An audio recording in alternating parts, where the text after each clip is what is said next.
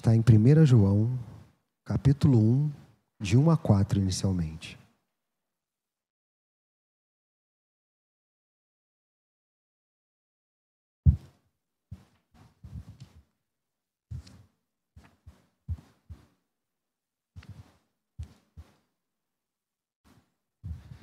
Amém. Todos acharam? Amém? O que era desde o princípio, o que ouvimos, o que vimos com os nossos próprios olhos, o que contemplamos e as nossas mãos apalparam a respeito do Verbo da vida. E a vida se manifestou, e nós a vimos, e dela damos testemunho, e anunciamos a vocês a vida eterna, que estava com o Pai e nos foi manifestada. O que vimos e ouvimos, anunciamos também a vocês, para que também vocês tenham comunhão conosco. Ora, a nossa comunhão é com o Pai e com o seu Filho, Jesus Cristo. E escrevemos essas coisas para que a nossa alegria seja completa. Vamos orar? Senhor, obrigado pela tua palavra, obrigado, Senhor, pela meditação dessa noite. Que o Senhor venha falar conosco, Senhor. Que, apesar de mim, o Senhor venha falar com a tua igreja, falar ao nosso coração, Senhor, nos ensinar algo nessa noite, Senhor, nos aproximar de Ti, que sejamos alimentados por Ti, Senhor.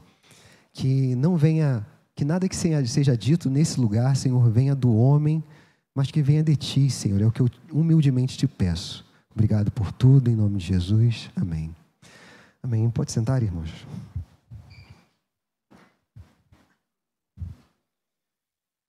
Aleluia. Deixa eu beber uma água.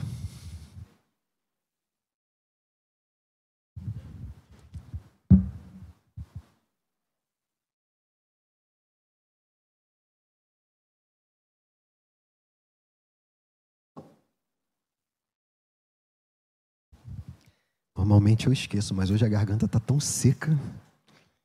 Acho que é nervosismo com calor. Irmãos, é, eu não sei se, se vocês têm essa percepção, mas eu acho muito interessante porque o livro de João, em geral, é muito peculiar. É, normalmente, quando nós vemos a carta de Paulo, de Pedro, de alguns outros irmãos, eles iniciam a carta se apresentando.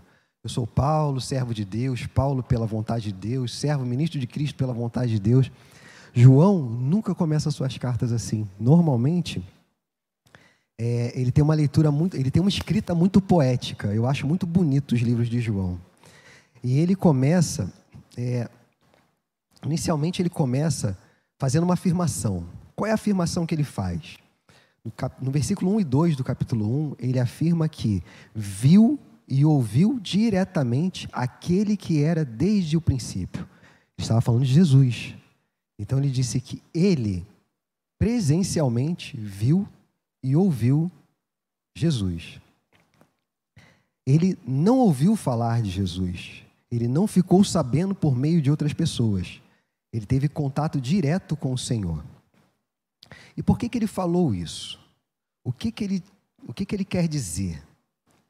É, sobre saber. Na verdade, o que ele quer dizer é que ele sabe do que ele está falando. Ele começa a carta dizendo o seguinte: Eu vi o Senhor. O que nós vamos conversar nós vamos, eu vou conversar com vocês porque eu vi o Senhor. Eu sei quem é o Senhor.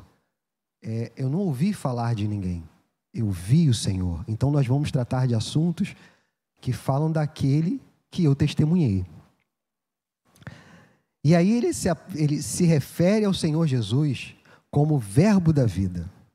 Ou seja, é a ação de Deus. Verbo, né, para nós que que, que, que temos a língua portuguesa, verbo é ação. Então ele identifica o Senhor como o verbo da vida, a ação que deu vida, aquele que deu a vida, aquele que detém a vida e que deu a vida.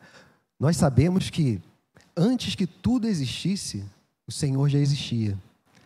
Antes que céus e terra fossem formadas, Cristo já existia. O Senhor já estava, ele já era. Ele não foi criado por ninguém. Ele é, desde sempre. Então, o João dá testemunho do poder do Senhor, que antes de tudo ser criado, ele, Jesus, já existia e que tudo foi feito por ele e por intermédio dele. E ele diz mais: ele diz que este que era o Verbo da vida, este que existia antes de todas as coisas, que por meio dele a vida se manifestou. Cristo, que antes existia, fez com que a vida se manifestasse. Se manifestasse onde, irmãos? Aqui João já está falando de quando Jesus veio até nós. Aquele que sempre existiu, aquele que é o Verbo da vida, se manifesta carnalmente entre nós. Ele encarna, ele é um ser como nós, ele é homem como nós.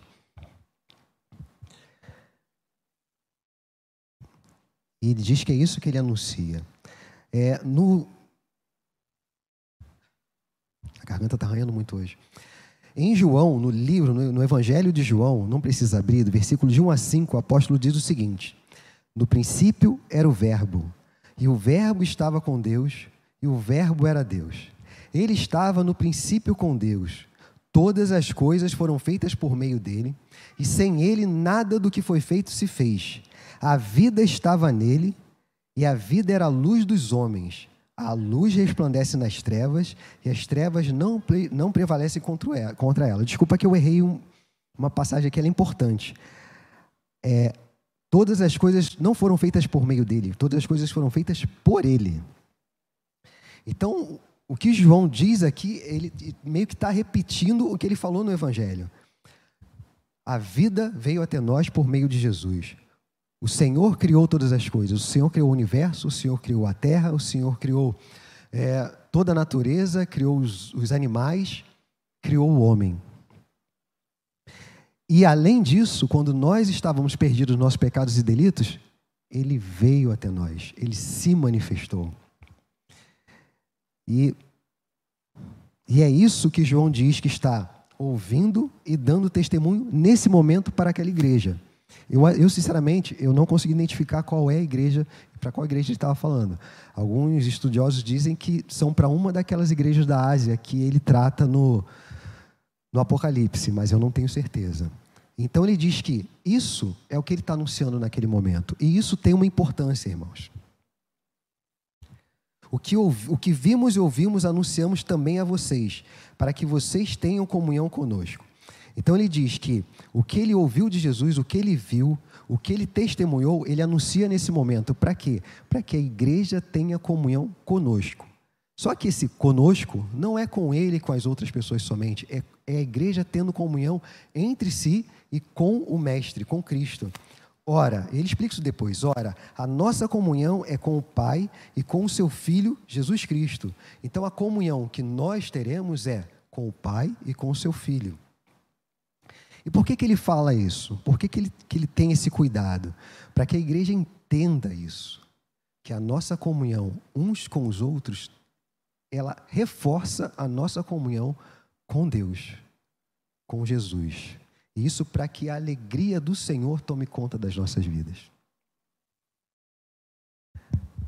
Deixando claro, é, o apóstolo João deixa claro o seu testemunho e o poder do Senhor o apóstolo afirma que esta vida, este poder se manifestou com um homem que ele e os discípulos contemplaram, viram com os próprios olhos.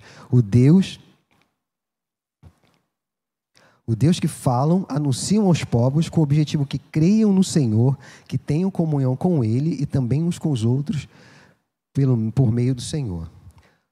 Todo esse início, todo esse prólogo, o apóstolo tem um objetivo muito, muito, muito verdadeiro. E assim, é, ontem, eu confesso aos irmãos que até chegar nessa palavra e, e, e pensar e meditar nessa palavra, eu li quase que todas as cartas. Eu fui lendo uma atrás da outra. Interessante que basicamente todas as cartas elas são uma defesa contra influências externas. É, as cartas de, de Paulo, as cartas de Pedro, se eu não me engano, Tiago também fala sobre isso. Um cuidado que naquele momento estava sendo necessário, porque estava, estavam vendo outras influências, é, tentando tirar Jesus do centro para colocar outra coisa no lugar, ou de uma forma esotérica, ou dizendo que Jesus não veio em carne, que Jesus foi um espírito que andou entre nós, e isso teria consequências graves para a igreja. É, em todo início, o apóstolo tem como objetivo combater já as falsas doutrinas que se levantam à época e se tornavam um perigo para a igreja. Alguns que saíram de dentro da igreja negavam que Jesus era o Cristo e, consequentemente, negavam o seu sacrifício por todos nós. Vamos ver 1 João capítulo 2, versículo 18 e 27.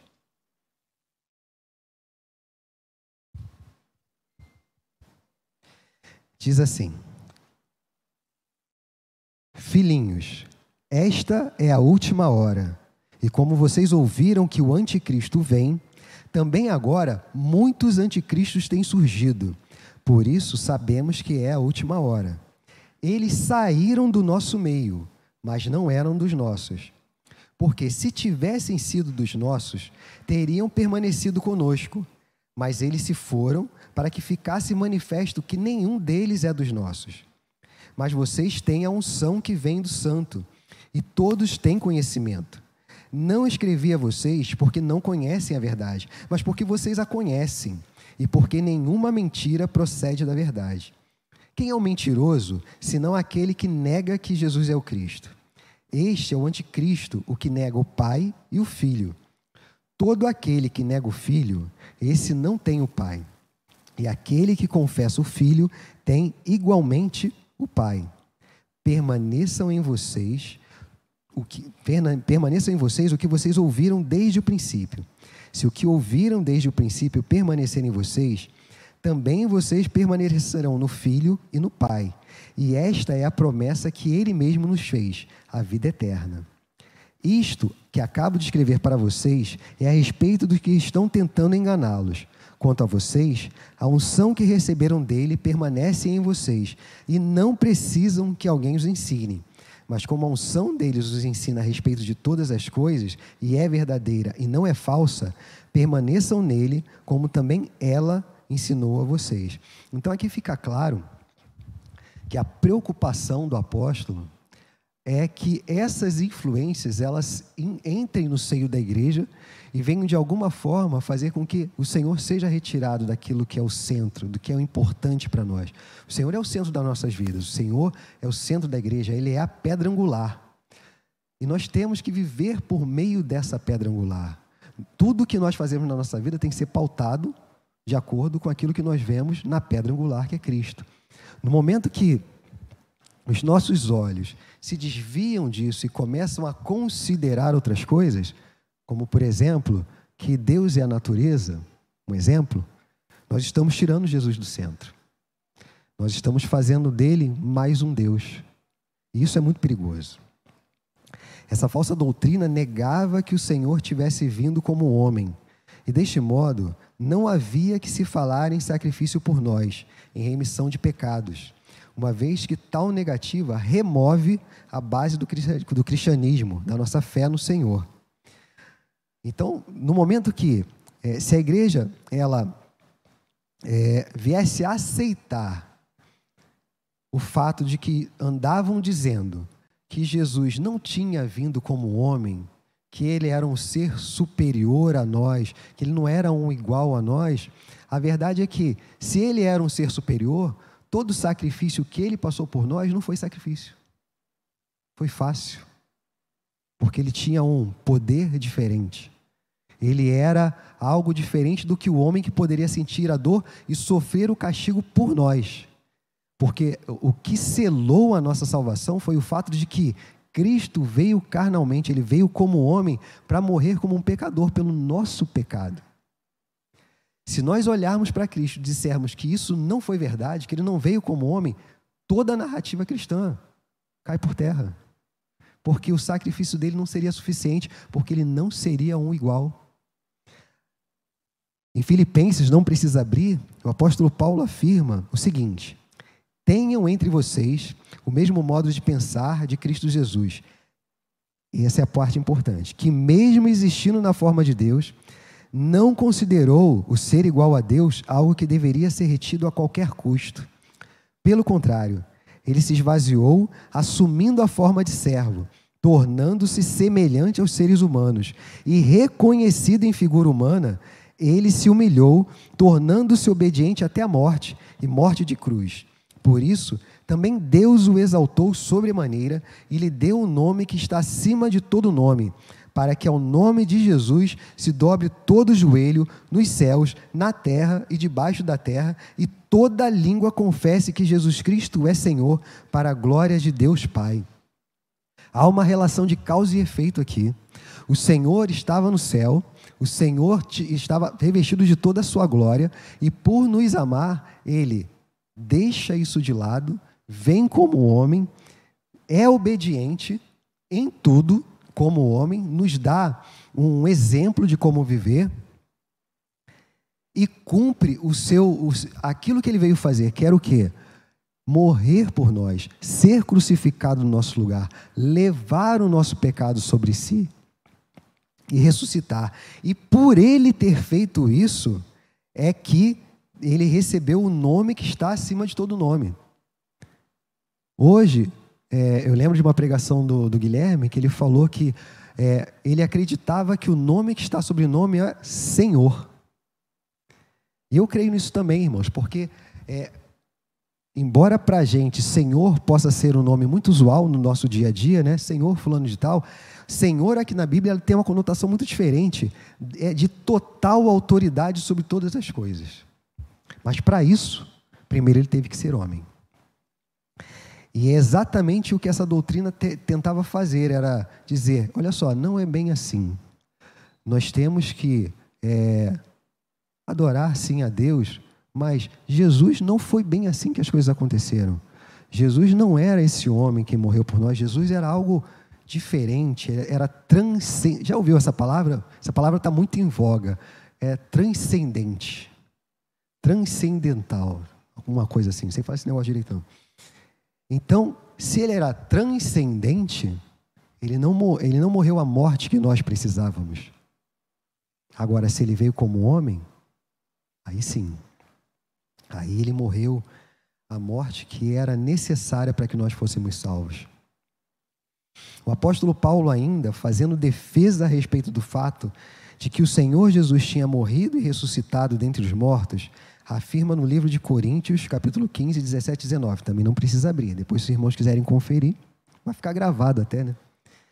E se Cristo não ressuscitou, isso já é uma outra coisa. É, se ele não veio em forma humana, se ele era transcendente, ele também não ressuscitou. Porque a morte dele foi um foi uma fake news, a gente pode dizer assim, né? Tá muito em moda isso também. E aí o apóstolo Paulo diz o seguinte: e se Cristo não ressuscitou, é vã a fé que vocês têm, é vã a fé que nós temos. E vocês ainda permanecem nos seus pecados. E ainda mais, os que adormeceram em Cristo estão perdidos. Se a nossa esperança em Cristo se limita apenas a essa vida, somos as pessoas mais infelizes desse mundo. Então, o risco para aquela igreja e o risco para nós hoje, irmãos, eu digo para nós hoje, porque nós também temos o evangelho sendo pregado que Cristo não está no centro. Nós temos o, o evangelho que se precisa de algo para alcançar a bênção. Nós precisamos de um subterfúgio para alcançar a bênção. Nós temos outras vozes no mundo dizendo que é, Cristo foi um personagem histórico. Nós temos outras vozes no mundo dizendo que é, o importante é nós adorarmos a nós mesmos. Nós somos o centro de tudo. É, a Bíblia diz que há várias vozes no mundo, porém nenhuma delas sem sentido. Então, tudo que nós podemos ouvir por aí, irmãos, todas as coisas que nós podemos vir é, ouvir, elas têm um sentido elas podem afetar a nossa vida espiritual. Então, nós temos que estar atentos, nós temos que estar firmes nessa base que é a palavra do Senhor. Por isso que desde logo o apóstolo João afirma categoricamente que ele viu, ouviu e tocou em Jesus. Logo no início ele fala isso. E isso ele está querendo dizer o seguinte: olha só, não confiem no que está sendo falado para vocês. Eu vi. Eu toquei em Jesus, eu estive com ele. Eu não estou falando do que eu ouvi falar, eu estou dizendo para a igreja que o Senhor veio em carne porque eu vi. Esse foi o primeiro e mais forte testemunho que, que o nosso irmão apóstolo, Paulo, o apóstolo João deu para essa igreja para qual essa carta estava sendo endereçada. Não acreditem no que estão falando, porque eu vi o Senhor. Não acreditem que ele é um ser transcendente, porque eu toquei nele. Ele era um ser igual a mim. Até aqui, o objetivo do apóstolo era levar os ouvintes ao conhecimento real e verdadeiro acerca de quem é o Senhor Jesus, e assim ter a alegria completa por ter tão grande salvação. Vamos ler agora o versículo 5 a 7 do capítulo 1.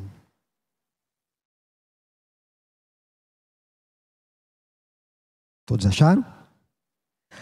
A mensagem que, deles, que dele ouvimos e que anunciamos a vocês é essa: Deus é luz e não há nele treva nenhuma.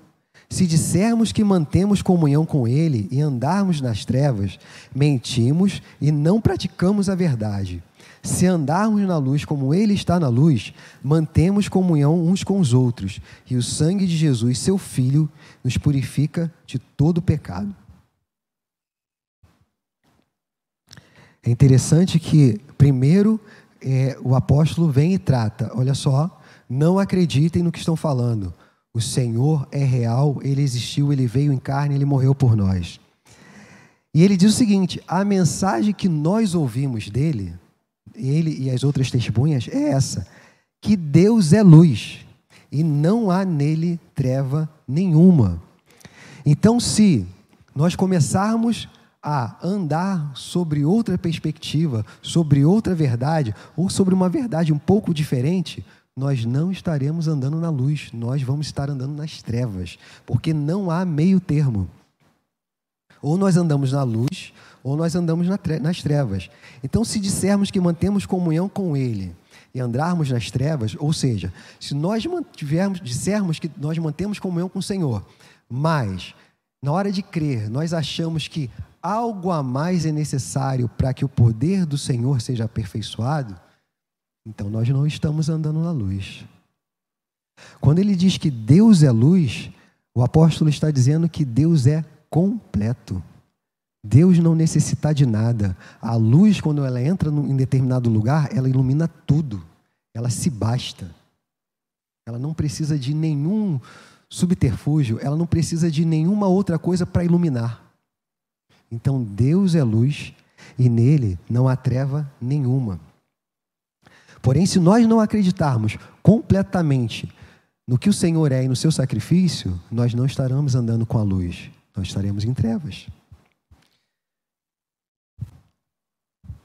A seguir, João passa a tratar da mensagem que recebeu diretamente do Senhor e que agora todos anuncia, o que eu já falei.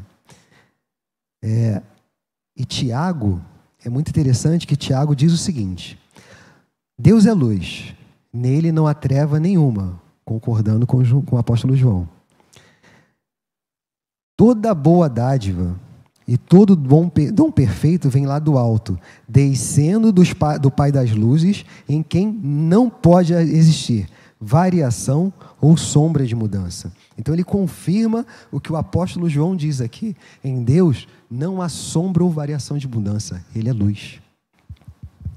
Em si mesmo ele é completo. O Senhor a quem servimos é completamente luz.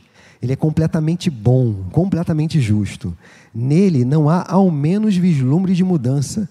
Ele é o grande eu sou. É, eu acho interessante que quando é, Deus, em um primeiro momento, Senhor Jesus, é, no segundo momento se refere como sendo eu sou, é, isso envolve completude. Eu sou. Eu sou tudo. Mas não é tudo no sentido que a gente vê as pessoas falando, é Deus e a natureza. Não é isso. Eu sou tudo. Eu fiz tudo. Eu criei tudo. Eu domino sobre tudo. Eu sou. Esse é o Deus que nós servimos, irmãos. A seguir, nos é informado que não é possível ter comunhão com Deus se vivermos de forma dissoluta, fazendo a nossa vontade em desacordo com a vontade do Pai. Se vivermos dessa maneira e dissermos que temos comunhão do Senhor, somos mentirosos. Isso é o que ele diz aqui. No versículo 7, é, ele diz que se nós procurarmos andar na verdade, buscando fazer a vontade do Senhor, aí sim teremos comunhão com o Pai das luzes. E, consequentemente, o sangue de Cristo nos purificará, ou seja, haverá profunda comunhão entre o Pai e cada um de nós. E é interessante quando o apóstolo fala isso, porque andar com Deus e ter comunhão com Deus não nos livra de pecar. E isso se dá a entender aqui e no decorrer da, da, da, mensagem. Porque ele diz no versículo 7: Se andarmos na luz como ele está na luz, mantemos comunhão uns com os outros, e o sangue de Jesus, seu Filho, nos purifica de todo pecado. O sangue do Senhor, se nós mantivermos comunhão com Ele, o Senhor vai nos tratar, o Senhor vai nos santificar, vai nos purificar, irmãos, dia após dia. Conforme nós formos, formos descobrindo né, as nossas falhas, porque às vezes a gente não tem uma percepção é, própria, né? É muito fácil a gente é, olhar por argueiro do irmão, difícil é tirar a trava do nosso olho. E aos poucos, Deus vai nos mostrando, uns com mais pressa, outros com menos, mas Deus vai nos mostrando o que nós precisamos mudar e vai santificando a nossa vida. O apóstolo vai além. É, no versículo 8 ele diz: Se dissermos que não temos pecado nenhum, a nós mesmos nos enganamos e a verdade não está em nós. Se confessarmos os nossos pecados, Ele é fiel e justo para nos perdoar os pecados e nos purificar de toda injustiça. Se dissermos que não cometemos pecado, fazemos dele um mentiroso e a sua palavra não está em nós. Nós precisamos reconhecer, irmãos, que somos falhos e que pecamos. Precisamos dia após dia nos humilhar diante do Senhor, reconhecer as nossas faltas e pedir o seu perdão, nos confessarmos a Ele. Somente dessa forma seremos perdoados e purificados por Ele. De outro lado, se não nos reconhecermos pecadores, se dissermos que não temos ou que não cometemos pecado, nós fazemos, nos fazemos inimigos da cruz de Cristo, pois, como disse o próprio apóstolo, chamamos a Deus de mentiroso. Isso é muito sério. É necessário, às vezes, a gente tem uma boa conduta perante a sociedade. Procuramos não errar com ninguém, procuramos ser honestos e podemos cair na tentação de fazer como aquele fariseu na oração, olhar para o publicano e falar: Senhor, obrigado porque eu não sou como esse aí sou perfeito. Eu sou uma pessoa que não faço mal para ninguém. Eu sou uma pessoa que paga os meus impostos. Eu sou uma pessoa que, que trato bem os outros. Queridos, o nosso padrão de comparação nunca é o outro. Porque se for outro, a gente sempre vai, a gente nunca escolhe um melhor. A gente sempre, de preferência, tenta escolher alguém que de repente está tendo uma atitude pior do que a nossa para nos justificar. A nossa comparação é para o alto, é, pra, é, é em relação àquele que nos salvou. E aí, irmãos, miserável homem que somos. E aí nós vemos que nós precisamos e muito do Senhor, que nós precisamos ser tratados pelo Senhor dia após dia. É, tem uma frase, eu não lembro, o Guilherme costuma postar muito essa frase, às vezes quando você posta, que é assim: a gente só descobre o quanto a gente é pecador quando a gente decide tentar ser bom. Aí a gente descobre o quanto a gente é pecador e quanto é necessário que a gente mude. Isso pode é, espelhar de várias formas. É, um pecado mais grave, socialmente falando, ou até coisas do dia a dia mesmo, a perda da paciência, é, uma vez que você fala mais forte com uma pessoa e aquela pessoa não merecia. Tantas outras formas, irmãos, que demonstram que nós carecemos da graça e do cuidado do Senhor. E aí nós partimos para o capítulo 2. É interessante que primeiro o apóstolo diz o seguinte, né? Que nós temos que reconhecer que nós temos pecado. Nós não podemos nos enganar. E que se nós dissermos que nós não temos pecado, nós estamos fazendo Deus de mentiroso. Mas depois ele diz o seguinte: meus filhinhos, Escrevo-lhes estas coisas para que vocês não pequem. Mas se alguém pecar, temos advogado junto ao Pai, Jesus Cristo, o justo. Ele é a propiciação pelos nossos pecados, e não somente pelos nossos próprios, mas também pelos do mundo inteiro. E nisso sabemos que o temos conhecido, se guardarmos os seus mandamentos. Então, aqui, no primeiro momento, é, ele nos mostra o seguinte: se nós pecarmos, vamos confiar naquele que é o nosso advogado, naquele que eu já disse anteriormente para vocês, que ele era desde o início, que por meio por ele todas as coisas foram criadas e que a vida dele se manifestou a nós e que ele morreu e ressuscitou para que nós fôssemos salvos. Vamos confiar que ele é o nosso advogado junto ao Pai. Ele nos representa. É ele que diz ao Pai: perdoa-lhes. Muitas vezes porque eles não sabem o que fazem. Pai, ouça o meu filhinho, porque ele pecou, mas ele, ele está arrependido na sua presença. Nós temos advogado, irmãos, advogados junto ao Pai, e eu quero dizer nessa noite, talvez você esteja aqui estejam pensando, é, não, eu pequei muito e não tem mais solução para a minha vida. Talvez você esteja no seu lar pensando nisso. Nós temos um advogado junto ao Pai.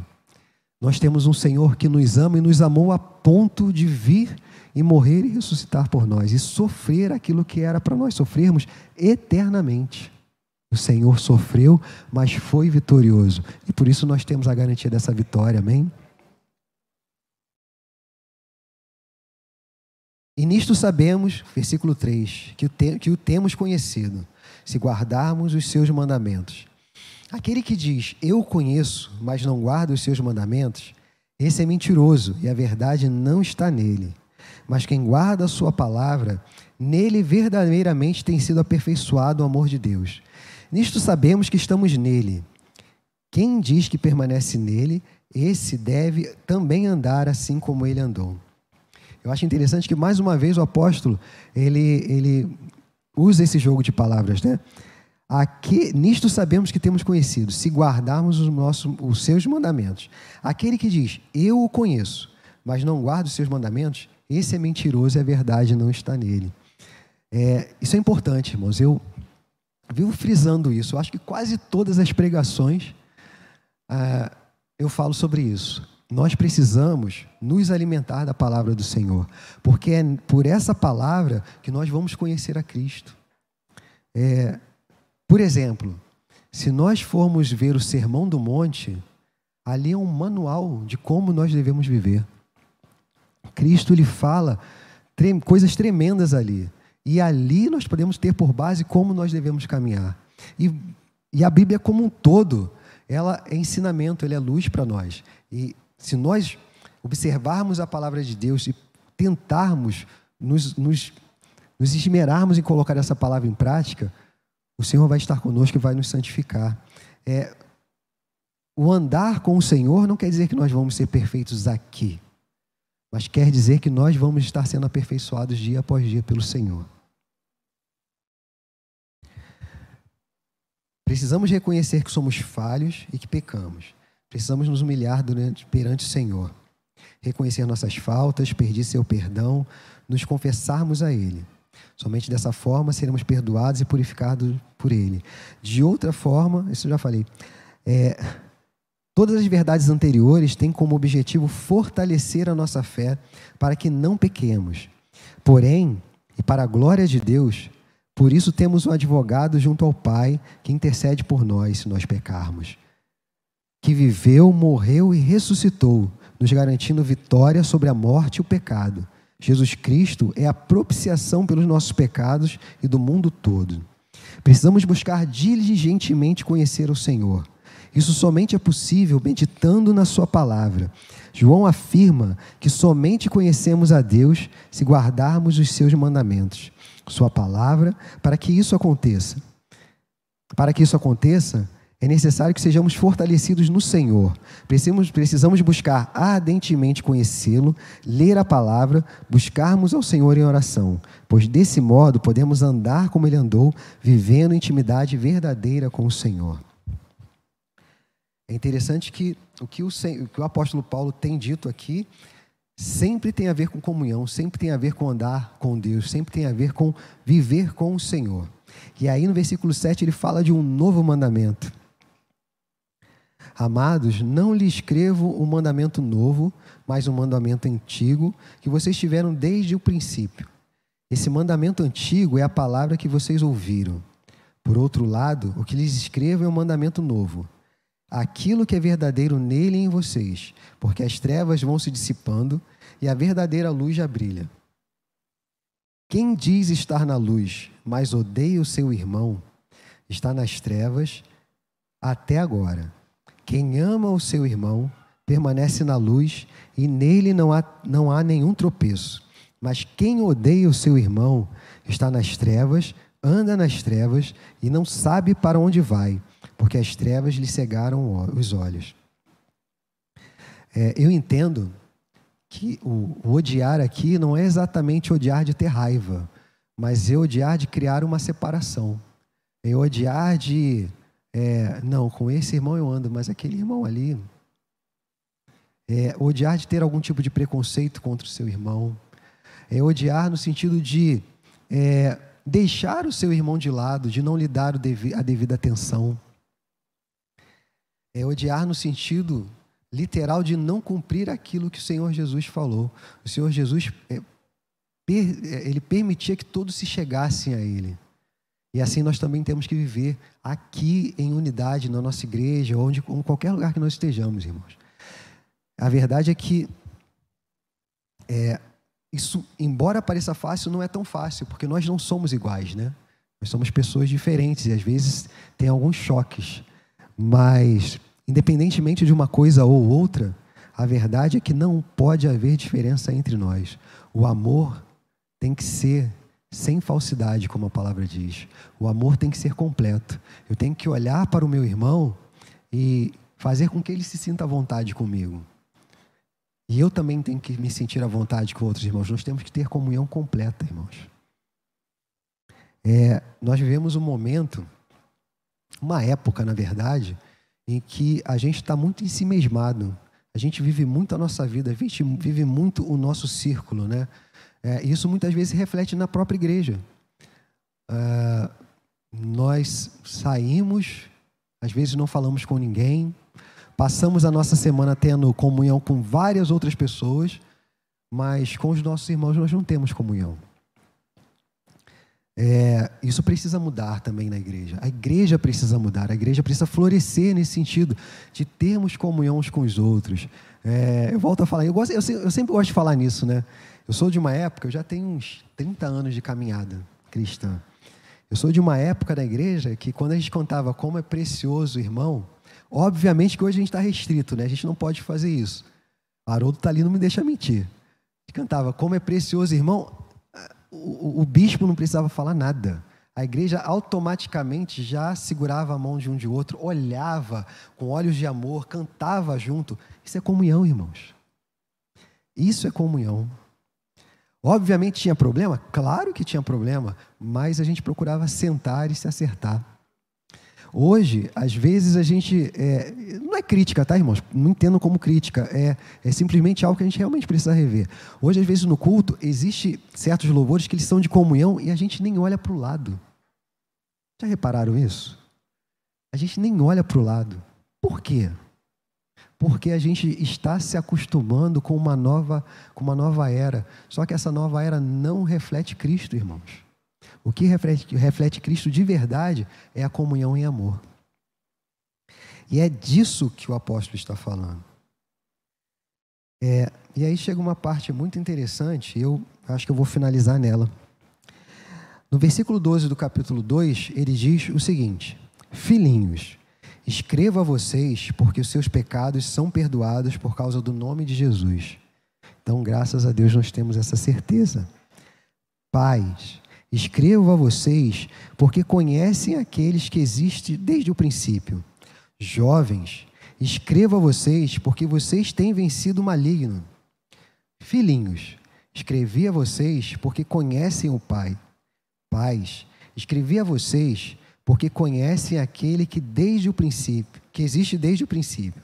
Jovens, escrevi a vocês porque são fortes, e a palavra de Deus permanece em vocês, e vocês já venceram o maligno. Eu creio, irmãos, e eu vou me ater bem a essa questão dos jovens. É interessante que, em relação aos jovens, é, o João ele é enfático duas vezes para dizer: jovens, vocês são fortes. E aqui ele acrescenta: e a palavra de Deus permanece em vocês, e vocês já venceram o maligno. Nós temos alguns jovens aqui essa noite. Eu não sei se os irmãos perceberam, mas nessa época, a juventude está sendo extremamente atacada. Nós temos vários jovens sofrendo de depressão, vários. É, no consultório médico, nós vemos muitos jovens sofrendo depressão, pensando em suicídio. E a palavra é completamente contrária a isso. Ela diz: jovens, vocês são fortes, vocês já venceram o maligno, a palavra de Deus permanece em vocês. E eu quero é, terminar essa palavra de hoje dizendo isso para vocês que são jovens. Vocês são fortes.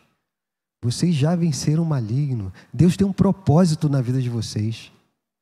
É, eu queria convidar vocês a estarem no culto da juventude, trabalhando para o Senhor. Porque vocês são fortes. Deus não chamou vocês para ficarem sentados nos bancos. Deus chamou vocês para guerrear as guerras deles. Deus chamou vocês para lutar as batalhas do Senhor. Deus chamou vocês para que vocês se levantem, para que vocês sejam bandeira do Senhor. Não somente para ficar sentados nos bancos, vocês são fortes. Vocês já venceram o maligno. Nós temos. É, eu volto a falar também da minha época de juventude, né? Já passou faz tempo. Mas, irmão, a gente fez tanta coisa na nossa época. A gente fechou a avenida, a gente pregava a palavra de Deus, a gente fez nova atividade gospel. E eu, eu digo a vocês que o que mais fortalece a nossa fé é meditar na palavra de Deus e trabalhar para Ele. Quando nós trabalhamos para o Senhor, quando nós fazemos algo para o Senhor, quando nós servimos ao Senhor, é, é como se Deus retribuísse aquilo para nós, entendeu? mesmo que nós não merecêssemos. Então eu queria que vocês jovens pensassem nisso e guardassem essa palavra. Vocês são fortes, mas vocês não são fortes para nada. Vocês são fortes e Deus tem chamado vocês para servir ao Senhor. Para ter uma vida com Ele, mas também para servi-lo. Para ser canal dele para atingir outras pessoas. Uma igreja forte é uma igreja em que os jovens entendem que eles são fortes. É, um jovem, são, é uma igreja em que os jovens entendem que eles podem ser canal de Deus para muitas pessoas. E não se enganem, às vezes a gente pensa assim: ah, é, ninguém vai me ouvir, eu sou tão pequenininho. Irmãos, a juventude está no estado hoje que ela precisa ouvir a palavra de Deus. É, é real, é necessário, é urgente. E vocês podem ser esse canal. Amém? Deus nos abençoe nessa noite. Vamos orar. Senhor, muito obrigado por essa palavra, Senhor. Obrigado a Deus porque o Senhor, de uma maneira maravilhosa, veio até nós. Não veio como um ser sobrenatural, tu veio como um homem, Senhor. Se desfez da sua glória, esteve como homem aqui, Senhor, para viver por nós, para morrer por nós, Senhor, para Dá, Senhor, a nós vida eterna, nos perdoando os nossos pecados. Reconhecemos, Senhor, diante de Ti que somos pecadores. Reconhecemos diante de Ti, Senhor, que precisamos do Senhor. E nos alegramos, ó Deus, porque o Senhor é o nosso advogado, ó Senhor Jesus, junto ao Pai. Temos essa verdade na Tua palavra, Senhor. Queremos permanecer em Ti, Senhor. Queremos fazer a Tua vontade. Sabemos que muitas vezes não fazemos e te pedimos perdão por isso, Senhor mas queremos permanecer em Ti, permanecermos firmes em Ti, Senhor, ouvindo Senhor, buscando a Tua palavra, Senhor. Que assim seja, Senhor, que nós venhamos a amar de uma forma verdadeira uns aos outros, Senhor. Que possamos estar disponíveis uns aos outros, Senhor. Que possamos andar e viver em comunhão, Senhor, uns com os outros e contigo, Senhor. Também obrigado pelos nossos jovens, Senhor Eu quero te pedir, ó Deus, que o Senhor venha tocar no coração dos nossos jovens, que o Senhor venha revolucionar o coração dos nossos jovens, que eles possam entender que eles são fortes no Senhor, ó Deus. E que essa força que o Senhor os dá é para te servir, Senhor, em primeiro lugar. A tua palavra diz que nós devemos buscar o teu reino e todas as outras coisas nos serão acrescentadas, Senhor. Eu sei que muitas vezes é são tantos motivos, Senhor, é uma carreira que se inicia, é faculdade, é colégio, Senhor, mas que isso não seja impedimento, Senhor, para que os nossos jovens te sirvam com alegria, com disposição, Senhor, com disponibilidade. Eu te louvo, Senhor, e te agradeço por essa igreja, Senhor. Peço que o Senhor nos abençoe e seja conosco, ó Deus, em nome de Jesus. Amém e amém. Quero agradecer a você que está em casa que nos ouviu nessa noite, que o Senhor as abençoe, que essa palavra possa nascer e germinar no seu coração.